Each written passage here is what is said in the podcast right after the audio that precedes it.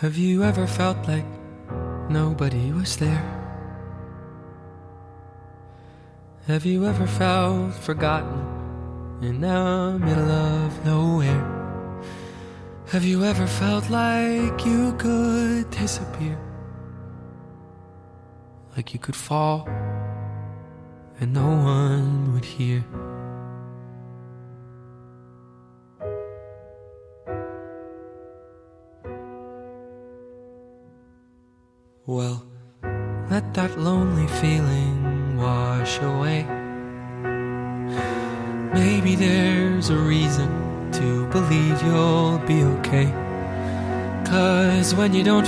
Strong enough to stand,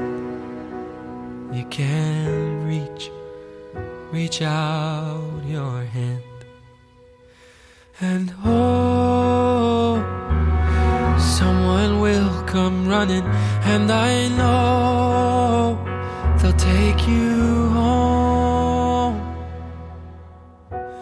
Even when the dark comes crashing through, when you need a friend to carry you, and when you're broken on the ground, you will be found. So let the sun come streaming in, cause you'll reach up and you'll rise again. Lift your head and look around. You will be found.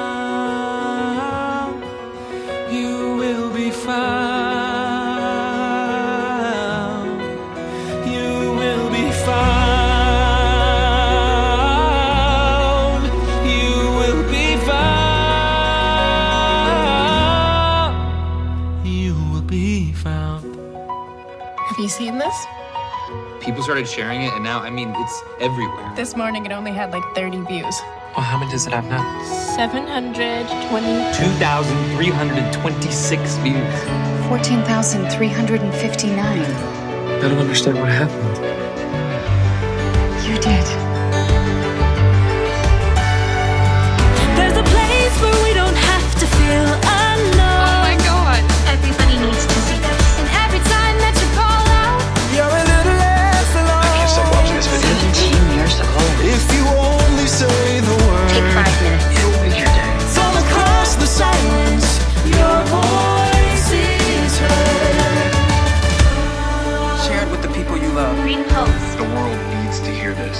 Beautiful trip to your I know someone who really needed to hear this today. So thank you, Evan Hansen, for doing what you're doing. I never met you, Connor, but coming on here, reading everyone's posts, Evan is exactly right. You're not alone. We are not alone. None of us. None of us are alone, like, especially now. with Everything you hear on the news. like, share. Repost. Thank you, Evan Hansen, for giving us a space to remember Connor. Thank you, Thank you, Evan Hansen. Tampa. Sacramento, Michigan. Thank you. Reach this video, you. everything.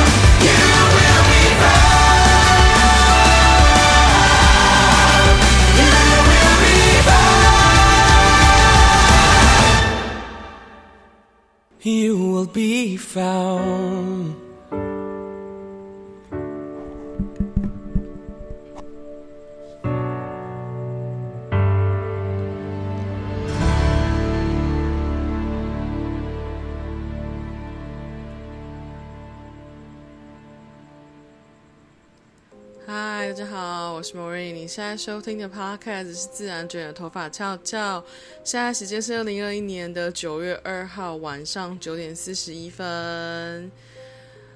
哇，你们刚刚听到的那首歌呢，来自于 Dear Evan Hansen，亲爱的艾文汉森的电影版。目前试出的原声带里面的 You Will Be Found。你会被找到，嗯、我觉得 it's time，就是现在是时候了。今年九月二十四号这一部电影，就是这一部音乐剧的电影版，就会在美国上映。那我查了一下，台湾上映时间好像是十一月初。我真心真心推荐，你认为自己是共感人的，你认为自己跟别人不一样的，你认为自己。是比较艺术家性格的人，然后你不介意听好听的音乐的人，然后你想要就是可能看一些好看的故事的话，我真心真心建议你们，就是十一月的时候拜托去看一下这部电影。我其实很，其实我真的相对来说，我真的比较想要推荐大家直接去看音乐剧，但因为那部音乐剧，我之前真的有直接去问官方的。我只有去官方粉丝页，然后直接私讯官方粉丝页询问说，这部音乐剧有没有可能就是出成 DVD，或者是有没有可能到其他就是亚洲的国家就是演出，然后都是打给我回答，就是他们没有与没有打算要出成 DVD，就是音乐剧 DVD 也没有打算要出成，就是也应该说。也没有打算要到亚洲其他国家做巡回演出。我印象中，这部音乐剧只有在美国各地，还有在英国的各地 有做巡回演出的样子。目前我好像没有听说，就是在除了这两个国家的地方，或者这两个地区的国家，就是演出过这部音乐剧。那我之前因为某一些不可不可言喻的方式，有看到了侧拍的。这一部音乐剧的故事，所以我知道这部音乐剧的故事，然后我也非常喜欢这整部音乐剧里面的的歌。这整部音乐剧就是我我从头哭到尾。我记得我二零一八年三月多的时候刚知道有这部音乐剧，然后嗯，我会知道这部音乐剧的一个原因，我不知道有没有提过，我记得我应该有提过，但如果你们不知道，没关系，可以稍微提一下。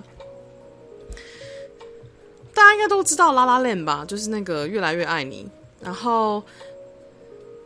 呃，我觉得《拉拉链》会是最有名的一部电影，就是就是这是我接下来讲的三部三三这两部电影里面，《拉拉链》会是最有名的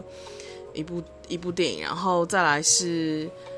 大艺，就是大娱乐家，就是《The The Greatest Showman》。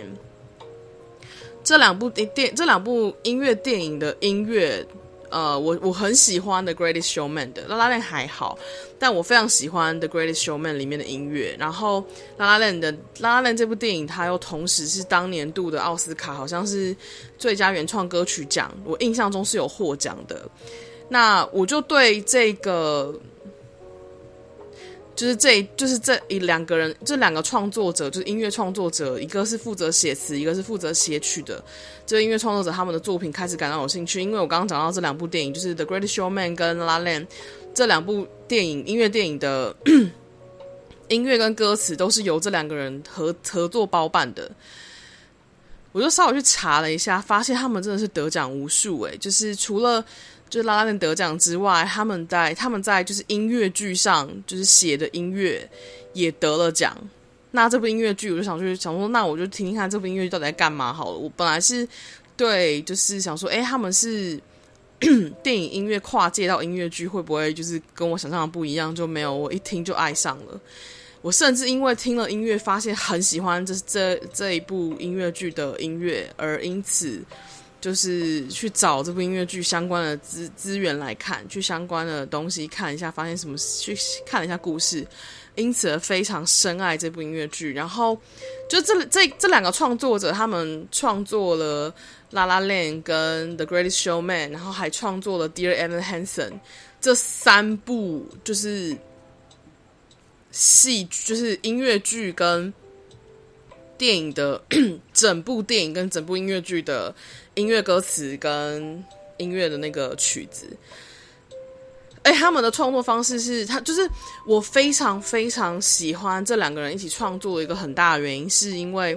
写词的人就是他的词是能够深入你骨髓那种写法，他写的词也不难，但是那些那个，但他就是很很一针见血的，就是很很动人的。然后曲也是他的，他们两个的曲跟词就是很像是就是。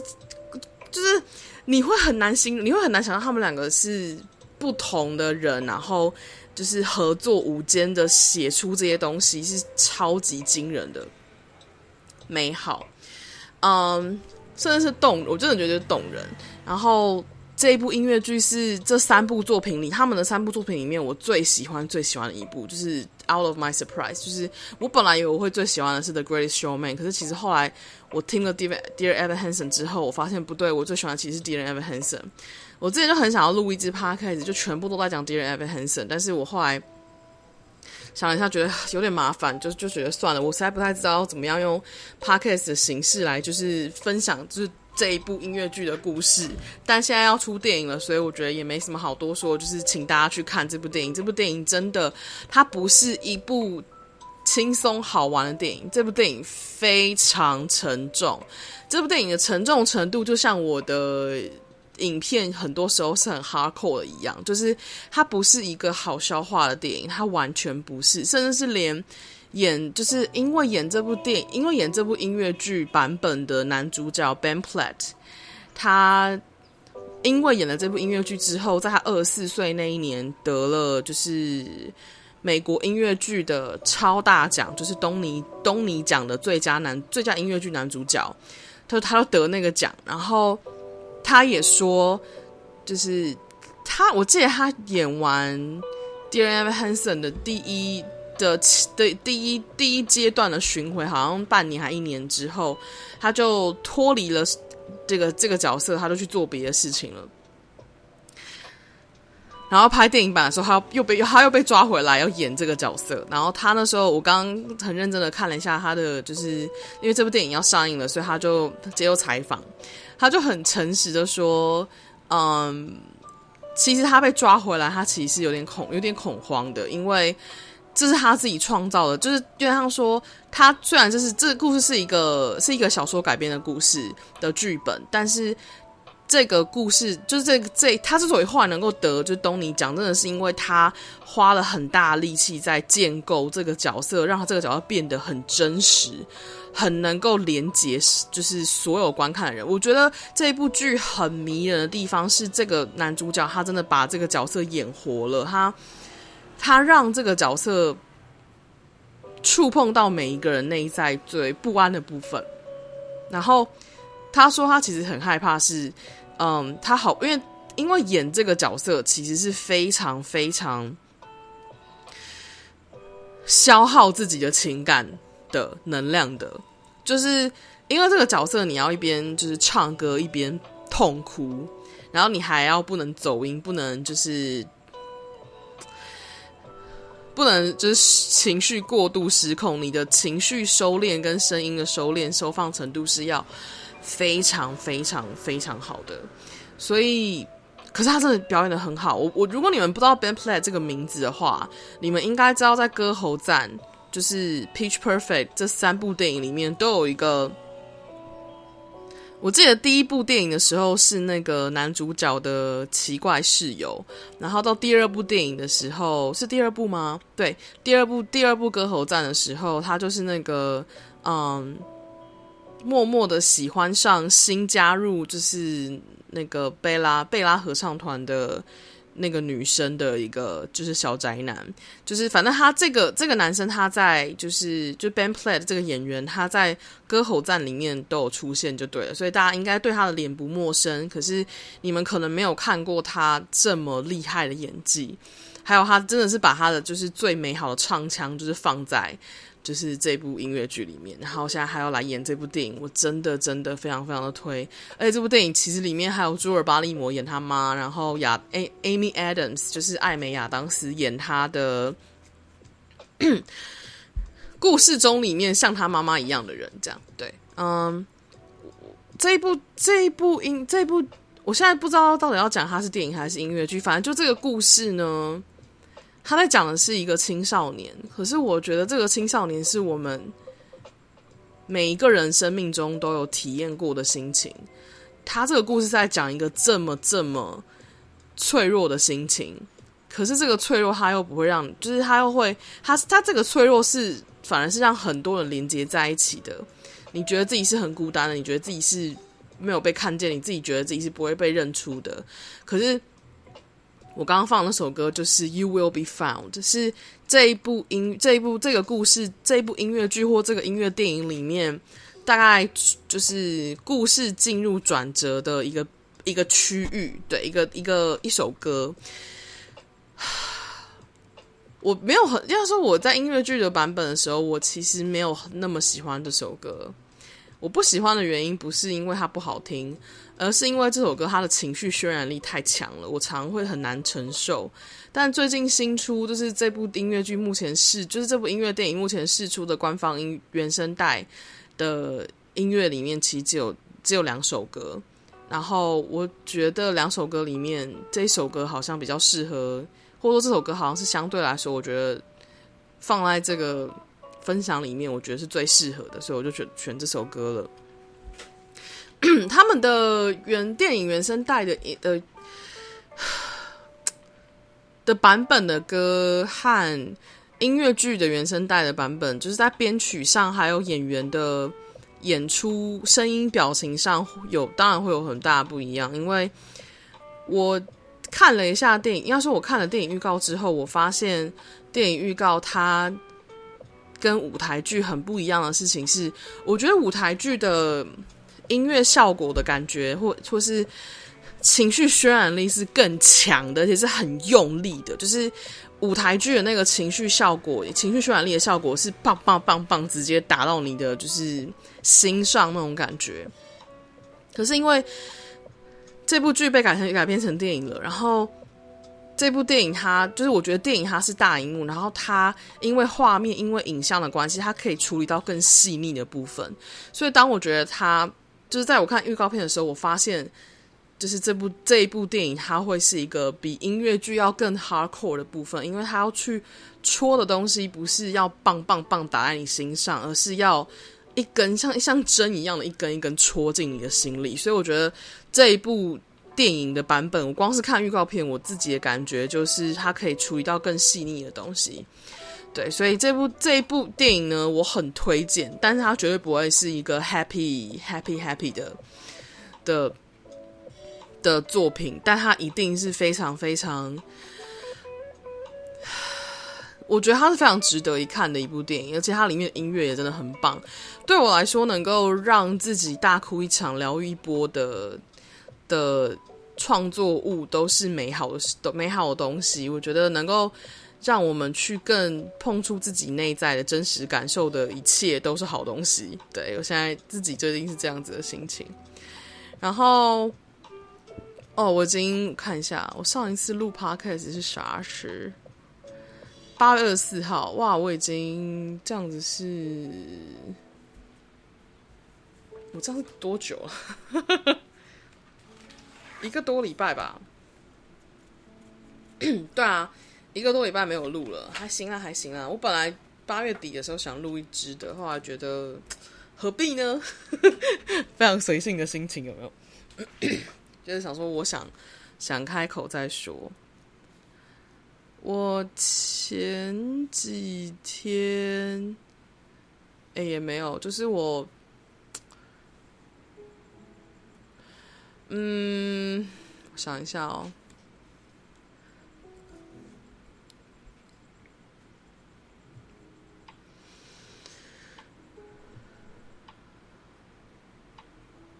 前阵子大概几个月前，我录了一支关于沟通的影片，关于沟通的抽牌影片。然后在那支抽牌影片下面，就有一个观众留言跟我说，他说在看我过去的影片讯息的时候，他觉得我说话很像是一张网，我能量会整个把它就是就是会用铺天盖地的把它就是铺就是把它盖住，然后他需要消化一点时间才能够理解我在说什么。然后他在那一支影片下面留言说，他感觉我那一支影片的说话方式让他觉得很舒服，让他比较能够听得进去我在说些什么。我从大概那那一支影片，就从看了那支留言开始，就有在关注我说话这件事情。我去年八月的时候，就有一个另外一个观众也留言跟我说，他发现我一直会咳嗽之类的。嗯，我最近回头去看我的某些我的过去影片的时候，我发现我也是一个非常会咳嗽的人。因为我几乎没在剪辑的关系，所以我就是会留留下我咳嗽清喉咙的部分在影片里，所以那个能量卡住跟能量就是不顺的部分，我都很清晰的感觉到。所以我最近从那个观众留了新的一个讯息跟我说。我从那时候开始说话，好像变得比较舒服的时候，我就开始去关注我自己到底就是说话的东西，或表达自己这件事情，还有我在说某些事情的时候，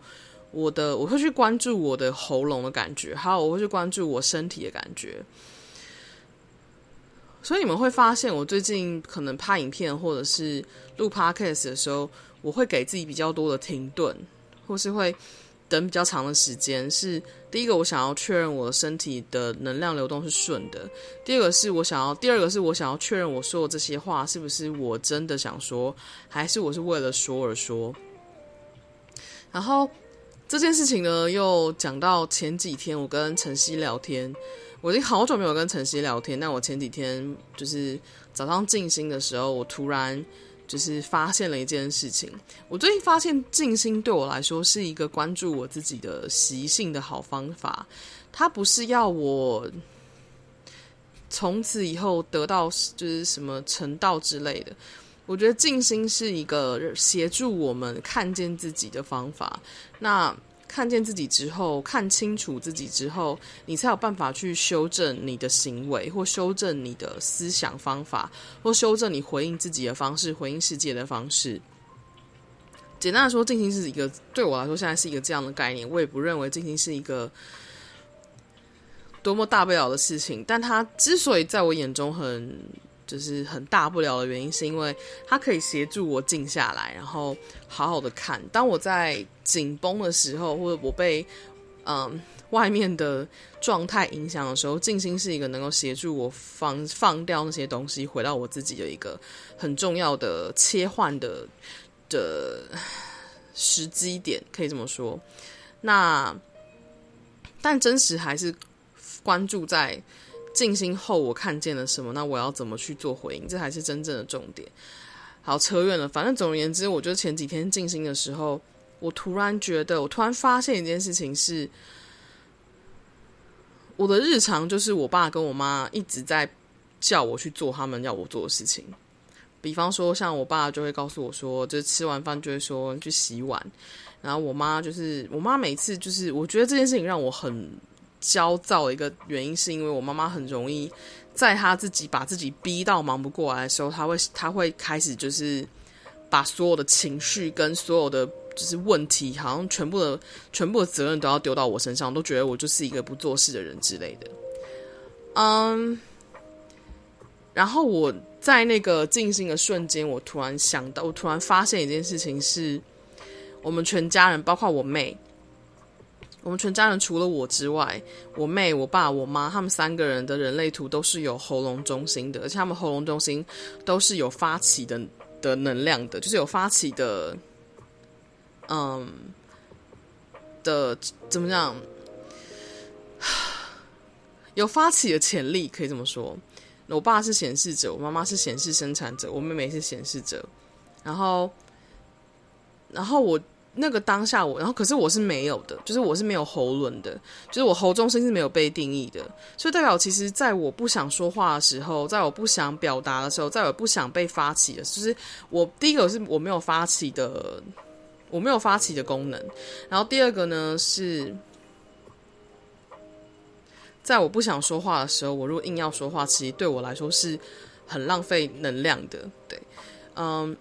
因为我没有一个固定的表达运作自己的方法，对，那所以我那个当下我就发现这件事情。那我为什么会发现这件事情的原因，是因为我每一次他们在叫我做事情的时候，我第一个直觉反应就是我不想做，就是我第一个直觉反应就是我不要，我第一个直觉反应就是我不要，很直觉就是备战状态是我不要。然后我那时候就呈现，然后。我会那个时候静心发现这件事情的原因，是因为我最近在我我之前有说，我最近在呃酝酿一些我自己的私人的某些事情。然后我最近在酝酿的过程里面，现在几乎是我每隔一段时间就要去回应一些东西。然后在回应某些东西的时候，呃，我会去关注我回应的心情，就是我会去关注我在回应某些事情的时候，我的内在感受是什么。我是急着要回应，还是我是带着不耐烦要去回应，还是我是为了，因为我接收到这个东西之后，我觉得对，我觉得接收就是这个这个送出这个接收的的对象，他送出这个东西的时候，带着某一股能量，是让我觉得我被迫要去做某一些事情。然后通，然后我会我会去做这个静心，有个很重，因为我在那个时候静心的时候，我我的第一个感觉是觉得。我那时候要回应某个东西的时候，我的心情其实是非常非常不不爽的，就是那个不爽的感觉，是我内在有一种觉得我没有被尊重的感觉。可是你知道，这个这个这个情绪感受是很重要的，所以我就开始去，我就开始静下来询问我自己，说我是真的感觉到我不想要回应对方，我不想要接收这个这件事情，所以我不想要去回应这件事情。还是因为背后有什么其他的我的惯性、我的习性吗？接着我一这样静下来问我自己之后，我就发现我的内在跑，就是冒出的全部都是我爸跟我妈，平常就是完全没在尊重我的时间，没在尊重我的感受，没在没在尊重我的空间，没在尊重我的能量的擅自把他们的责任丢到我身上的那种那种不被尊重跟没有界限的感觉。我当下就呈现一个。对耶，我没有喉轮，我没有喉中心，所以一旦有喉中心的人对我讲了某些东西，然后责备我怎么样，然后用用他们的喉中心的能量去不 push 我去做某一些跟我的能量完全无关的事情的时候，就有点像说，在我眼中，所有对我的邀请，不管他是不管他是任何人，你是投射者，你是生产者，你是显示生产者，你是显示者。或者你是反应者，你要对我做出邀请的唯一重要的事情是两情相悦。我已经不知道不止一次在讲两情相悦这件事情了。所谓两情相悦，就是你的邀请要对我来说是正确的，我才会答应。如果你的邀请对我来说是根本你家的事，或是你自己要负起的责任，干我屁事的时候，我就是会不爽。然后你还硬要我回应你，你还硬要我答应你的时候，我就会觉得你根本就是。Full of shit，就是我真的会火大，就是我会觉得说，那干我屁事，就不是我的事情。你的能量场自己有问题，为什么要我来帮你解决？我心里就会是这样。所以，我那时候就在进行的情况下，我就发现了我对这个跟我家人无关的事情会产生这一股不耐烦跟不爽的回应的最根源的地方，或那个备战状态最根源的地方，来自于我爸妈在。要求我做事情的时候，他们完全没有给我等待的空间，没有给我决定的空间。我当下就是，我发现这件事情的时候，我整个就是天哪，这是我完全没有发现过的事情。然后我就想到，我那个观众留言，就是说我之前讲话的时候，都会让他觉得好像被 push 要去压制什么的感觉。我发现那是因为我过去说话的方式，我都是被逼着要去讲一些什么，我被我被他们就是 能量场之间是会互相影响的，有定义的能量场会影响没定义的能量场，就是表达一些事情。当我的生活环境里面的人全部都是有喉咙中心，而且都是失衡运作，就是非健康模式在运作的时候，我被变得就是有点像是我被制约成，我好像只能用这种方式说话才会是对的。我我连我你知道我现在讲话会停下来，然后会允许有空白这件事情，也是练习出来的吗？我以前完全没办法，我认为中讲话中间有空白就是错的。因为我从小到大没有被允许做这件事情，然后我呈现一个“哦 fuck”，这是一个新发现。所以的话，我就问，就是因为这件事情，我就发现这件事情，然后我就问晨曦，我就问说，我就问说，是不是有喉中心的人？就是我看一下，我到底问什么？其实，其实我有点忘记。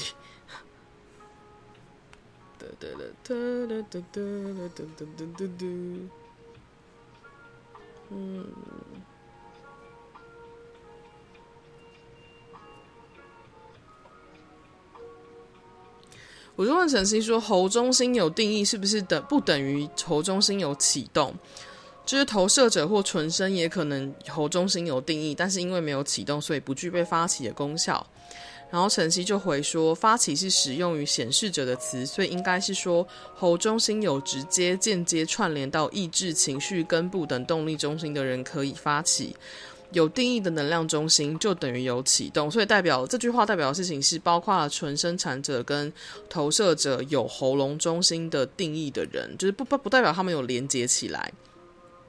只是有喉咙中心有定义，就算是有就算是有启动。”然后说，喉中心有启动不一定等于可以发起，但是必定等于此人有自己稳定运作的沟通模式，不会因为外面的情况而改变。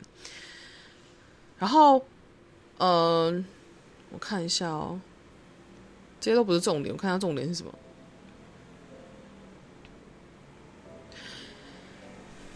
因为我妈妈是显示生产者，然后我常常觉得她每一次发出的邀请都有问题。嗯，我这样说。我会听我 podcast 的有一部分人，我知道是显示生产者，但我要这边很认真的强调一件事情是，我要提的事情不是所有的显示生产者，我要提的事情是我身边碰过的一些显示生产者，不是全部。我有我也有碰过很很知道自己在干嘛，其实我也碰过很跟自己的荐骨连接的显示生产者，但是我现在这边要说的事情是没有在管自己荐骨的显示生产者，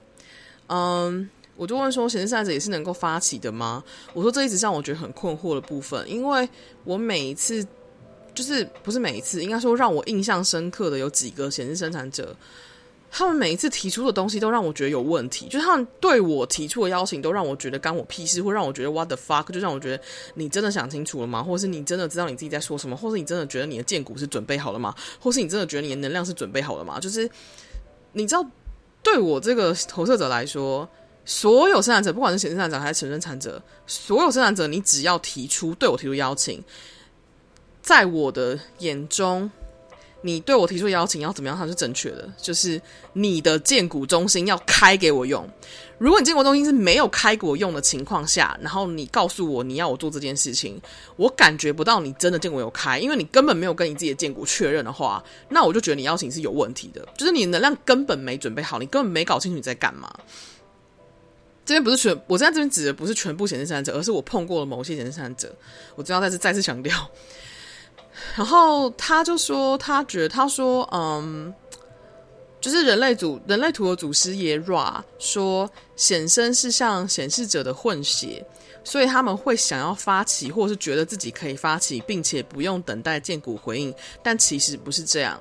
然后晨曦说：“我个人猜测，显生具备与显示者相似的喉中心的影响力，跟其他类型比的话，但必须是在荐骨受益下才能健康运作，否则只会让旁人感到他们的发起名不正言不顺。而荐骨受益下的发起，或许也不能称为发起。我觉得他这边有有解解释到我的我的一些就是疑惑。”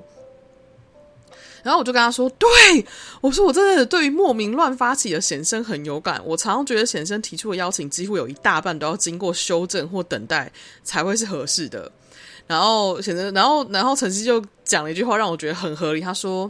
显生的邀请常给我一种因为我自己一个人弄不完，没办法很快弄完，所以我才要立刻把拿把你拉进来的感觉。这句话完全就是在讲我妈，就是我妈每一次要我帮忙做事情的时候，我都有一个强烈的感觉到说，因为她自己一个人搞不完，没办法很快弄完，所以她才要把我整个拉进来的感觉。她就是我，我觉得我妈她把我当劳动力在使用，但是投射者真的不是这样用的。对，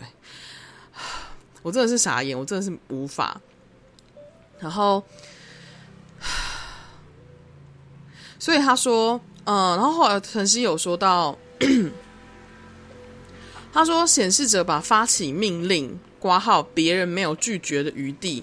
的话，他说，呃，他说显示者把发起当命令的话，也不是健康运作。也就是说，因为他从因为我这边我在询问的时候，我同时询问我爸，也询问我妈，因为我妈我爸是显示者，所以简单的说，我爸其实是有发起的的能力的，就是他有发起的的怎么样？就他有发起的能量，可是我觉得我我，可是我每一次也都觉得他发起是错的，对，就是在投射者眼中，都对我来说，一个发一个人在我面前提出的发提出提出的邀约，或他发起的任何一件事情，只要我感觉到不是我的意图，或是我的能量觉得是对的的时候。我都不觉得他发起是，我都不觉得他的邀请是对的，我也不觉得他发请是对的，我就是觉得他都是有问题的，就是至少在我，就是我所谓的对或不对，是以我自己的能量场来说是错的，就是这样，就这么简单。对他来说可能是正确的，但是失衡的，因为因为然后都是有点像说，所以我有点像是我要确认这件事情，我因为我那时候一直很好奇，想说，如果显示者有发起的能力，但我如果就是感觉这个发起有问题的话呢？然后晨曦台讲说，对啊，因为就是显示者如果把发起当命令的话，其实也不是健康的运作。所以我其实就觉得，就是有点像说这件事情让我终于搞懂了，我为什么会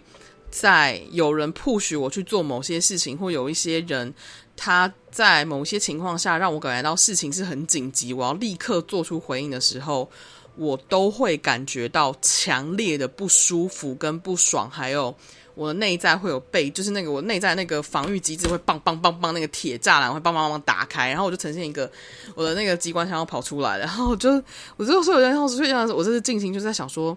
奇怪，这个东西就是我最近在酝酿的事情，明明就是我自己内在很清楚知道这个东西是我觉得很有很有意思的，我会乐意想要继续下去的，为什么这个其中一个状态发生这件事情的时候，我就会这么有觉得不舒服的感觉，想说。问题端到底是我还是对方？然后我内在第一个直觉就是，然后我那时候就是我就想要，所以我就去确认我内在的感受是什么。然后我内在就是很认真的，就是去去在静心的过程里面，我就翻出了我爸跟我妈在面对我的时候，他们通常都把我他们选择使用我能量场的方式，还有选择邀请我加入能量场的方式，都让我每一次都让我觉得。我就觉得你们不要再把责任丢给我，这不是我的事情。就是就是为什么你们要这样搞？我真的会呈现一个就是 what the fuck，你们就是就是投射者不是这样用的。就是我虽然是你们女儿，你们不一定要我引导你们，但是你们你们，但是投射者真的不是被这样用的。就是我就是真的会有这种是那种你知道吗？啊，我不知道该怎么说。反正那个当下，我第一第一个直觉或者我第一个感觉就是呈现一个。啊，原来是这样子！我的那个备战机制是来自于过去的创伤反应，也不是我，我觉得也不真的是创伤反应，而是有一种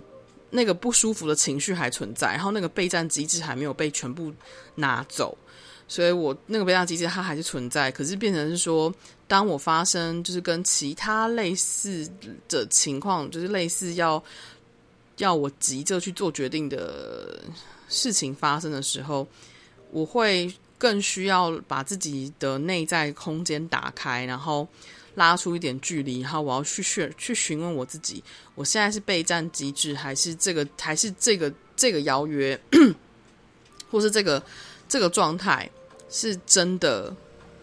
不符合我的直觉，不服务我的能量场。因为当我抱着备战状态选择某一些面面对某些事情的时候，我可能会错过正确的事情，但我同时也可能会错过错误的事情。所以我必须要真的回到我的核心里，我才能够知道说，OK，我现在不是因为备战状态而做决定，我现在也不是因为就是害怕怎么害怕什么而做决定，我不是 based on fear，就是我不是基于恐慌而做某些事情，我也不是基于习性而不不做某些事情，类似像这样子的情况。所以我最近就在理清这些事情，然后再看到很深的东西，嗯，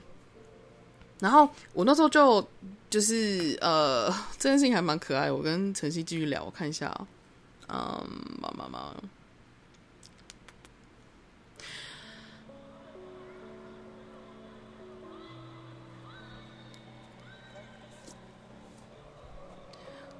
然后我很喜欢晨曦，他在这个地方提到了这个关于发起的事情。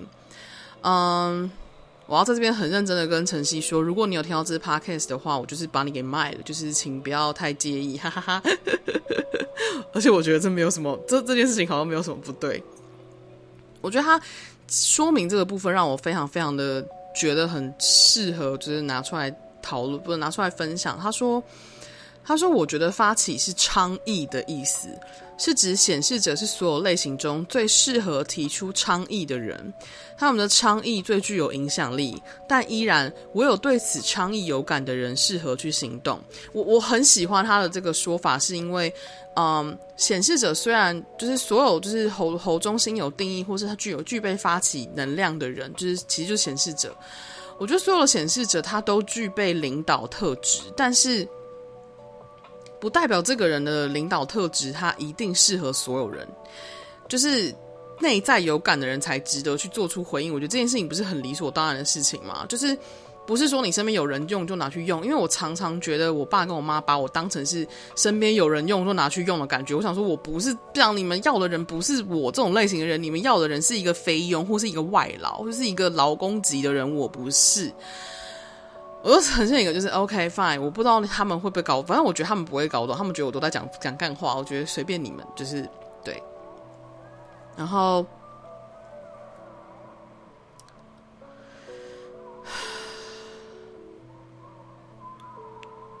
哦，然后，我就说，我说我发现我活中心没定义，真的很容易被显示者系列拖着走。然后陈毅就说：“奇怪，我怎么一直错觉你喉咙中喉咙中心有定义？”嗯，然后陈曦就说他觉得我的行为模式其实很像是我喉中心有定义的人。他说：“嗯，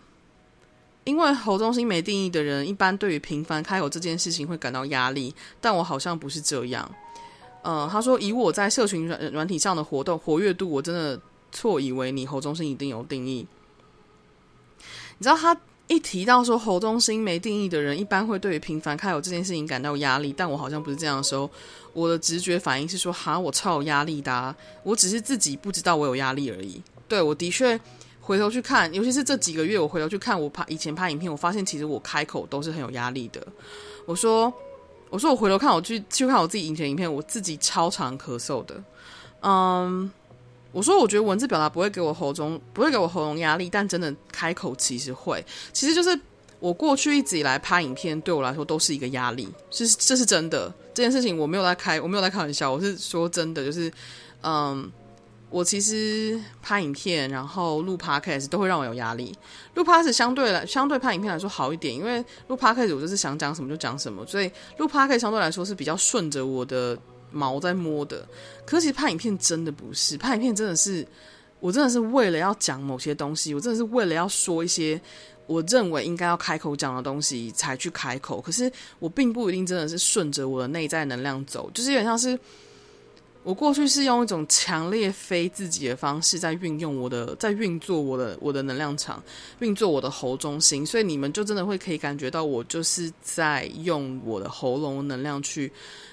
应用它，就是硬硬硬是要去用我的喉咙能量，所以我发现我的影片里面只要咳嗽咳很多的，就代表我那时候其实我能量是没有准备好要开口，或是我能量其实没有想要那样讲话，或我其实没有想要在那个时间点一定要讲些什么。对我来说，我发现我的喉中心没有定义这件事情，就是我其实可以不用说话，然后。我很喜欢晨曦分享这一段。他说他之前参加过就是人类图一个老师的能量中心工作坊，然后他说有一个环节是场地要净空给某某中心没有定义的人，其他有这个中心定义的人全部都要离场。光是听到这个，你不觉得就很 amazing 吗？我觉得好好玩，我想要试试看。然后因为喉，因为晨曦也是喉咙中心没有定义的人。他说他跟一群喉中心没有定义的同在一室，大概五分钟。他说我的感觉是没有义务要开口表达，就是 what a relief，就是真是太放松了，就是这是多么放松的一个感觉。哎，我可以理解，我超懂的。就是你知道，我直到这几个月或这一一两个月，我才真的允许我自己不讲话，我才真的允许我自己不拍影片。我才真的允许我自己不剖东西，我才真的允许我自己随机的上传跟不上传什么。对，我超级超级能够理解，有点像是我终于开始在面对我喉中心的的制约了，就是我对说话这件事情的制约了。我觉得。我二零一九年许的愿望是我希望别人听见我的声音。那时候是那时候我的愿望也是真的，可是我那时候愿望真的是我想要别人听见我的声音是我的真实，就是我是谁，我想要让别人认出我是什么样子的人，所以我才会一直讲、一直讲、一直讲，想要一直不断的去传递我是谁。可是我发现我最近的状态是，哎，等一下哦。我的声音一定要被听见吗？或者说，我的声音一定要以这种方式被听见吗？我的声音能不能够使用其他的方式，让我自己是觉得舒服的方式被听见？能不能够用我自己最自在的方式去听、去表达我自己？能不能够用我最安心的方式去说话？就是你们、你们其实听我刚刚讲到现在，我几乎没有在咳嗽，我没有把它剪掉。我今天我也我也没有在剪。我这个吞口水，然后稍微清喉咙，可是我没有咳嗽，因为现在我想讲的这个东西，现在我讲的这些东西是我真的想讲的，是我喉咙觉得很舒服的方式想讲的，我不是为了说话而说话。有，我觉得在喉中心没有定义的，对我来说，就是我自己喉咙中心没有定义，对我来说这件事情是，我如果不想说话的时候，我就是不会开口。如果我要开口，如果我在不想说话的时候要开口，我就是会一直咳嗽。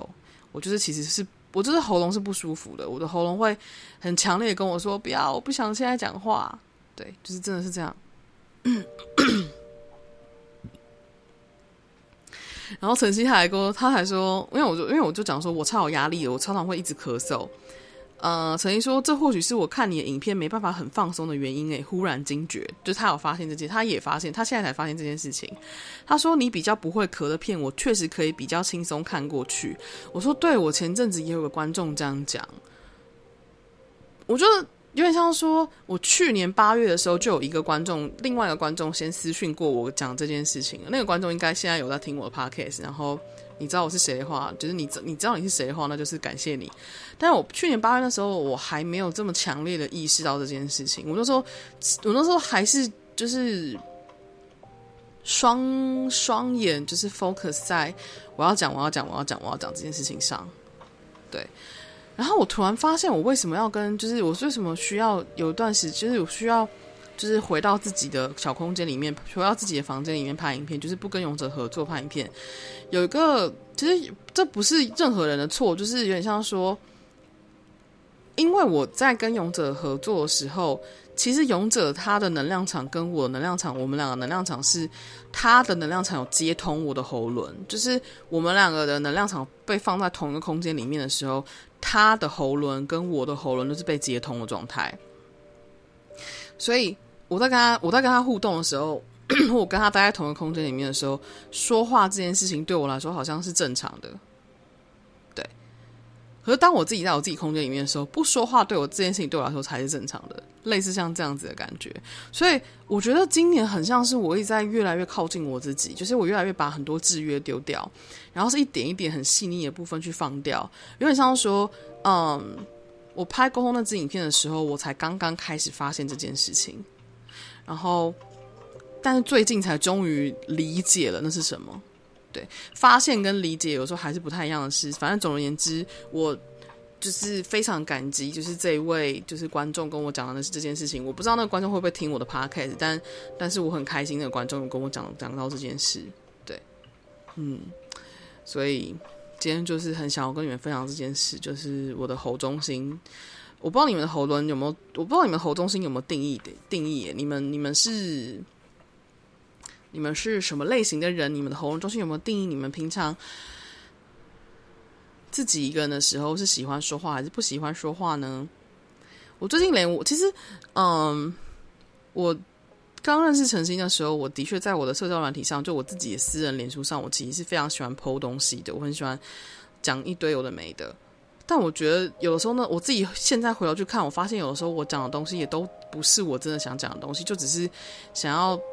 把一些东西丢出来，有点像是我在制约情况下，好像一一定要有产出的感觉。对，也因为那时候有一些很在意的人，所以。那时候会觉得我这样说话或这样做事情，好像才会被他们听见，才会被他们看见的感觉，有点像是我为了说而说，为了我为了刷存在感而说话。但这一两年，那些那些让我觉得很在意的人，我都没有那么在意了。然后那些我曾经很喜欢的人，我都没有，他们都离开我的生命了。所以。有点像是我现在不为了任何人而说话，我现在不需要为了任何人而表达我自己。我最近真是把我的脸书当成是一个笔记本的概念，我就是在里面就是做任何我想要记录的事情。我连大家想要怎么回，有没有要回，我都没有很介意，我就只是分享我想分享的，记录我想记录的，就这样。对，我最近的确是把我的社交软体当成了这种情况在使用。That's just so interesting. yeah, it's so interesting. I, I'm kind of enjoy it. 嗯，真有趣。嗯，我想想，然后我先喝个水。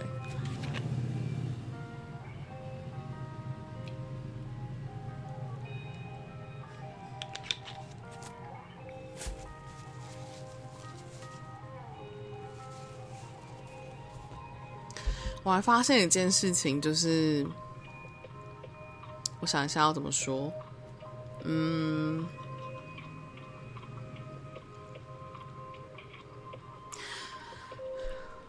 一样也是前阵子在静心的时候发现的事情，就是我前阵子去上，就是上了那个线上的奥修线上的奥修静心课，是我去年差不多这个时间点，就是。呃，哎，没有，我去年九月份就是我爸中风之后，开始上了一堂六个礼拜的课。就是那时候，我后来有拍一支，就是我后来有拍一些影片分享。那我后来就是我我今年又去在差不多这个时间点去上了，就是同一个老师的线上的那个奥修进心课。那我就是真的就是上了这三堂课，这样没有，我其实只上了两堂，因为中间其中一堂是跑去带工作坊的。我在。就是因为那个静心，他带那个静心的时候，我很喜欢那个静心方式，所以后来那个静心结束之后，我隔天隔几天我还是有持续使用那个静心方式在做静心。我非常在那个静心里面的时候，我开始去感，就是我会发现一些我自己的事情。嗯，我那时候就发现了，我想一下要怎么讲。我发现了，我学习的方式跟其他人不太一样。就是我学东西的方法是非常不在原则里的，也非常不不不不照规范走的。所以你们会发现，我其实我的人类图和玛雅历，还有很多什么紫微斗数、占星，有的没的，我全部都没有在跟就是市面上的人走，我没有在跟市面上的人去。就是照他们的原则走，所以我很多东西都是我都是靠自学，然后去询问，就是我觉得愿意回答我的人。比方说，像我学人类图，就是有问题我就会问晨曦。然后我那时候在静心的时候，就是那一阵子在静心的时候，我才惊觉，因为我那个时候其实非常想要，嗯，学占星。我我之所以想学占星的原因，是因为我有问题。我的我觉得对我来说，我想学某些东西的前提都是我有问题，对我自己的命盘有问题。然后我问的问题都会是外面的房间很难找到答案的底的问题。嗯，所以我那时候那时候真的就是内在很希望身边出现一个像晨曦一样，晨曦像晨曦对人类图的人，就是来就是教我占星。嗯，我想一下要怎么讲。我觉得，我觉得我是在那个静心里面，我才惊觉这件事情。呃，在那个静心之前，先发生另外一件事情是，是我先在某一个占星呃平台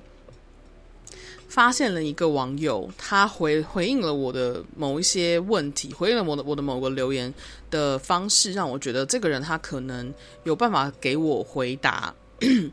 可是，因为他回答的方式让我觉得是一个很呃。就他说，他使用语言的方式让我觉得他可能可以回答我的问题，就是他可能可以用相对敞开的方式回答我的问题，就是我的想法是这样。然后我就跑去看他的那个就是个人资料页面，我想说，哎，看一下他是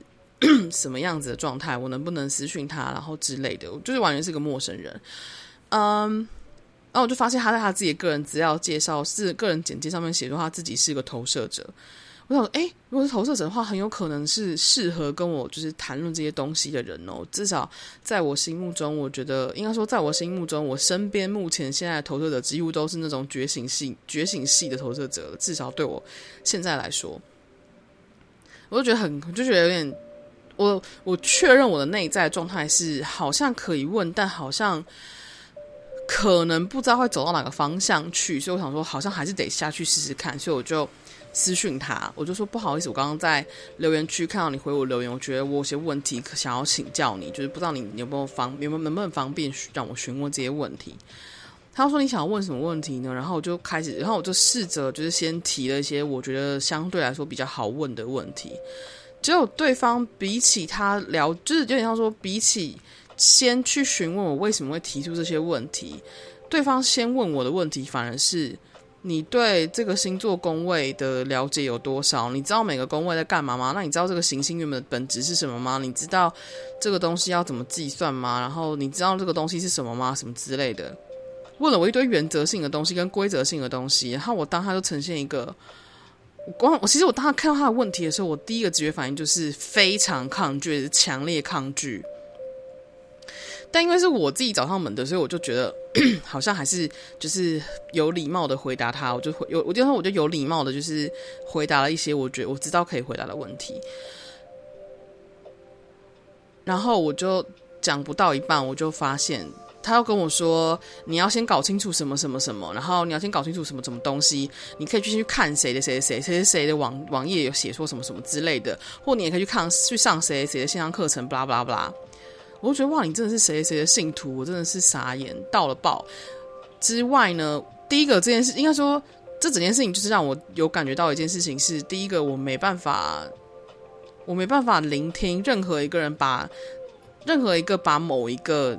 平台或某一个就是引导者当成信，就是当成就是只当当成明灯在看的人。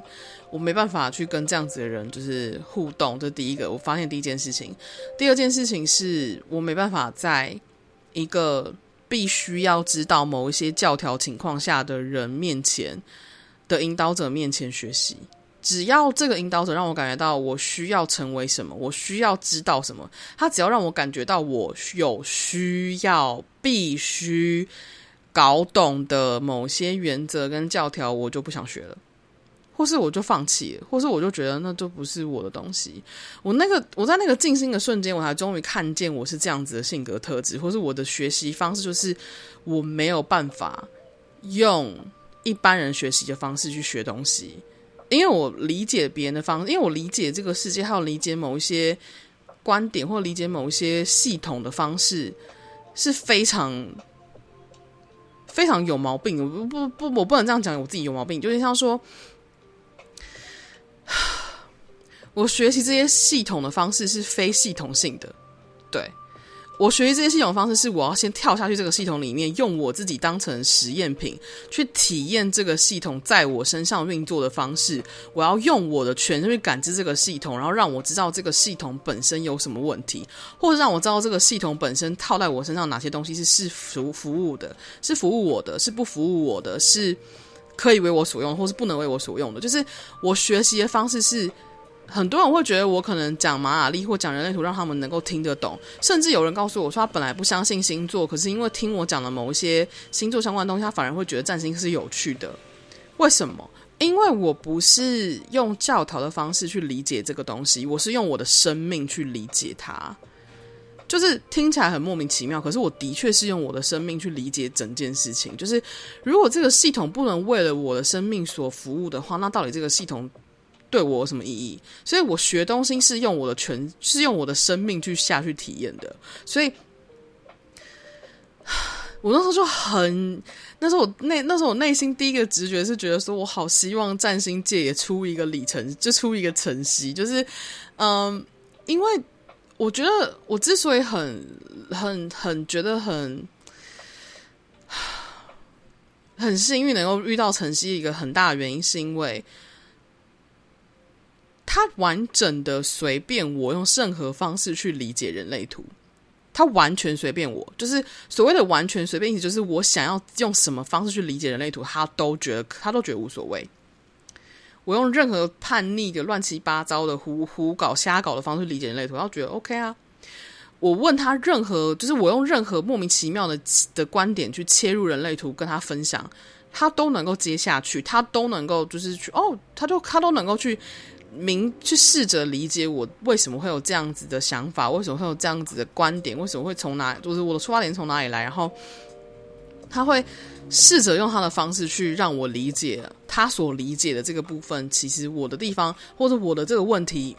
有没有什么可以调整或被校正的地方，或是我如果或是我就是可能思考的太过太太歪曲，他就会试图把我拉回来，但在那之前他都随便我。就是我随便我在人类图的系统里面到处去研究，到处去体验。他连我随便的，就是东跳一个西跳一个，我跟他讨论，就是我跟他讨论人生角色，他跟我讨论人生角色；我跟他讨论轮回交叉，他跟我讨论轮回交叉；我跟他讨论闸门，他跟我讨论闸门；我跟他讨论就是类型，他跟我讨论类型。他跟我跟他讨论定义，就是不同能量中心，他跟我讨论不同能量中心。就是这就是这么就是跳跃式的，就是这种方法。就是对我来说，一个提供我这种空间的人很重要。但这个提供我空间的人，他同时也是他对这个东西本来就是要有意思，要有兴趣，然后他也要就是对这个东西有自己深刻的研究，或他要允许他自己在这里面是一个随性的体验的。我们刚刚聊天的内容，我觉得蛮有趣，也可以跟你们分享。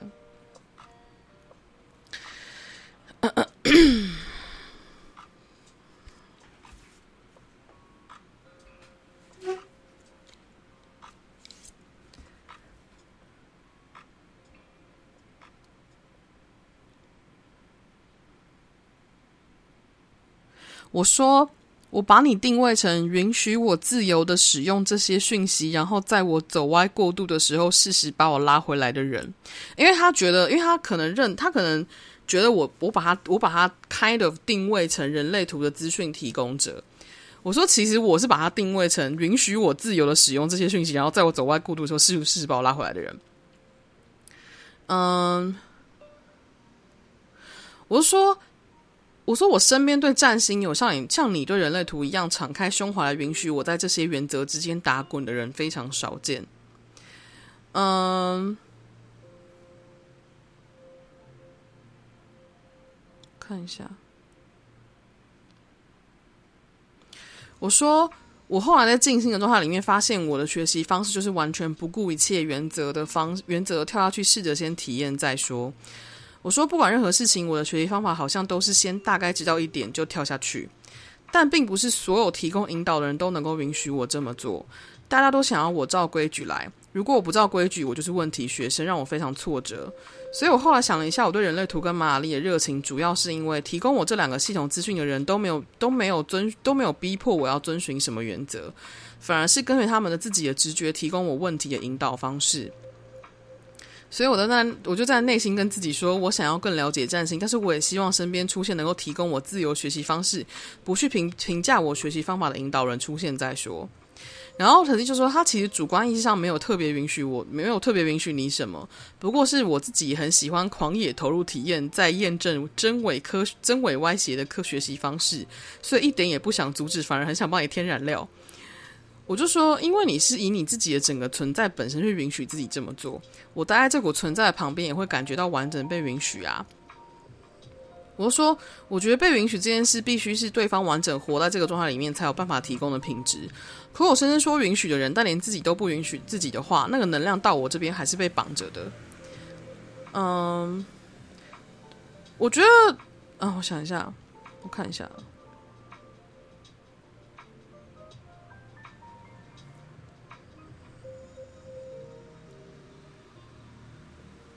我就说，我说我好像就是在那时候想学占星，结果没没办法找到真的适合的占星老师。我其实这阵子也有，就前阵子那时候想学占星的时候，我也有请我身边的 深圳影圈的朋友，就凯凯，我有询我有询问凯凯有没有推荐给我占星老师。我本来是想说，我干脆就是付钱去做个占星咨询算了。然后他推荐给我那个老师，我我也本来想要去，就是。想要去预约之类的，但是我后来还是觉得不对，就是我也感觉，我也感觉，我也说不上来，就是我可以感觉到这个人到底我是有没有办法，就是这个人到底能不能，就是怎么讲回应我的这种学习的需求，可以这么说。我说，我好像是那一刻瞬间明白，一个可以自由打滚的学习空间对我来说真是可遇不可求啊！对。嗯所以大概就是这个样子，有点像是我透过这件事情之后，我才终于惊觉，原来我的学习方式是这样子的。嗯、就是一个，所以你们就会，你们其实可以很从我的影片里面可以很干很干脆的知道说，我的塔罗牌也是乱，也是就是完全随着直觉随意的解，然后我的。神谕卡就是买来就拆封，就是就完全没有在看说明书，我想怎么解就怎么解，就是我就是这么 这么乱七八糟的学习方式，就是这么想要在乱里面乱打滚的人，就是你要我去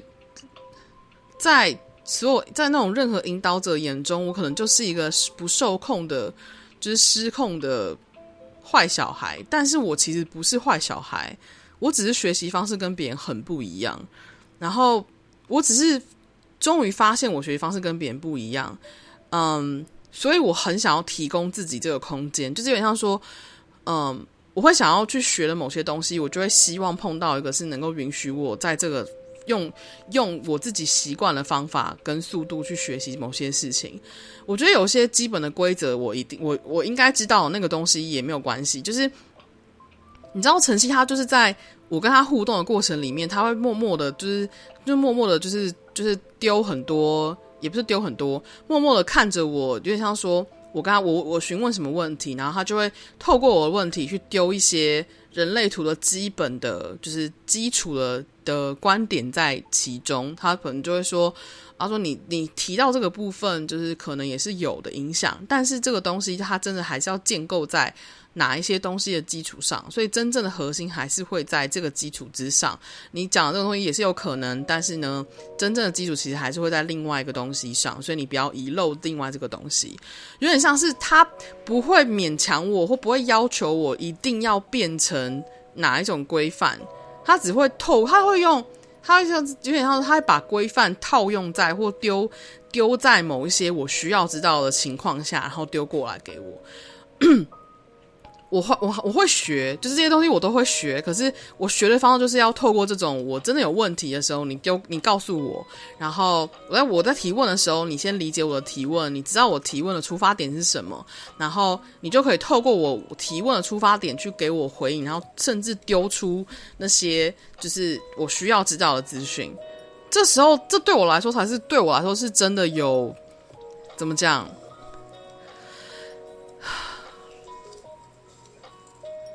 这对我来说才是真的有效率的学习，对，所以，嗯，有点知道怎么形容，真的是一个很难以解释的感觉，但我相信你们可以理解我在说什么。我已经试图，我已经很努力在在形容了，所以，嗯，我能不能够有系统的学习，其实还是可以。但是我用有系统的学习学出来的东西，对我来说，它就是没有办法活着。就是我有系统学出来的东西，要让它活着的前提，就是我要先把那个东我学我学出来的系统全部打打碎，当做没学过。我之前有没有认真的学过？就是我有没有有系统的学过塔罗牌？有，但是我我真的把塔罗牌拿出来用的时间点，是我已经决定我不要管那些原则的时候，我才真的能够把它活用。就是这就是我的学习方式，还有我使用我的技能的方式，所以我真的没办法，就是用一般人的方式去学习。我我不我不太我不太想，现在我的心情已经是我不太想管其他人要怎么讲。我是一个什么样子的学生？因为 I don't give a shit，我是我自己，我是这个，我是我的生命的学生，所以我只是需要寻找到一个真正适合我的老师，就这么简单。所以或真正适合我的引导者，就这么简单啊！所以，而且还有一个，还有一个很重要的事情，就是呢，所有能够当我引导者的人，他们都不能够以引导者自自居。这件事情是我很奇怪的一个要求，是如果这个人让我感受到一丝一毫，他自认为自己是我的老师，一丝一毫他自认为自己是我的引导者，或是一丝一毫他觉得他未来会是一个这样子的人，而不是用平起平坐方式跟我互动的话，我会完全第一时间就会把他打到，就会把他压到我的旁边，就是把他推到推到很遥远的地方。对，我发现我对这些。就是我发现，一个能够引导我的人的前提，一定要是他必须真的是跟我平起平坐的。我所谓的平起平坐，是他不认为我有比他任何，我有比他低任何一分，他也不认为他有比我高任何一分。我们两个站在同一个平等线，在同一个水平线上，只是他知道了这个这个领域的事情比我多，然后我要我透过这种方式去跟他互动的学习，类似像这样，所以。不知道你身边有没有，或是你自己是不是一个，就是相对来说能够允许自己在里面，在占星的里面自由打滚的人呢？或者你身边有没有这样子的人呢？如果有的话，欢迎推荐给我。但我如果感觉到不是的话，我也会很直接告诉你说，我感觉不是，就这样。好，那今天大家就到这边，谢谢你们收听啦。这一支也是一个不知道我自己在讲什么的鬼东西，哈哈哈。但今天讲得很开心，因为是我想说的东西，所以还不赖。那不知道大家九月觉得怎么觉得如何？但九月是我的生日月份，所以我会好好的庆祝我的九月的，对，用我自己的方式。我我自己很有趣的事情是，我大概今年七月都觉得我今年生日一定要好好庆祝。我想要用一种非常就是。欢乐的方式庆祝我的生日，可是真的进到九月的时候，我发现我其实想了半天，我发现我想要的庆祝方式就是好好跟我自己在一起。我觉得真的让我觉得快乐的事情，其实是跟我自己在一起。听起来好，听起来好莫名哦，但是真的就是真的是这样子的感觉。我最近最近跟自己在一起的时候，觉得好幸福，所以就会有种很开很开心的感觉。所以我还不确定会怎么样方式，但是呢，我也会很乐意让别人加入我的庆祝，但我还不知道怎么做。但反正总而言之。这个九月是我的九，就是每个每年九月都是我的九月份，所以我会很期待我的九月份啦。那祝福大家也都有美好的九月喽！谢谢你们听完，如果有兴趣的话，欢迎按赞或欢迎订阅或者是追踪我的 iTunes 跟 Spotify 自然卷头发悄悄的 Podcast 频道的平台。你也可以欢迎推荐这个平台给你身边的其他朋友，如果他们有兴趣听这些我自己一个人在边碎碎念的内容的话。那也有兴趣的话，也可以去订阅我的 YouTube 频道 Maureen 亲爱的。那或者呢，也可以到我的 Instagram Maureen Radio 看看我平常都在干啥，或是分享一些有的没的东西。那嗯，我我比较多文字的分享都会在。仙姑扫地，我的粉丝脸书粉丝页，偶尔呢，哦，对，最近我开一批处女座星月蜡烛的订单，有兴趣的话可以去看一下哦。在另外一个粉丝页叫做 Chance Manifest Studio，可能显化工作室，都可以去看看喽。那今天到这边啦，谢谢你们收听，我们就下次见喽。我是某人大家拜拜。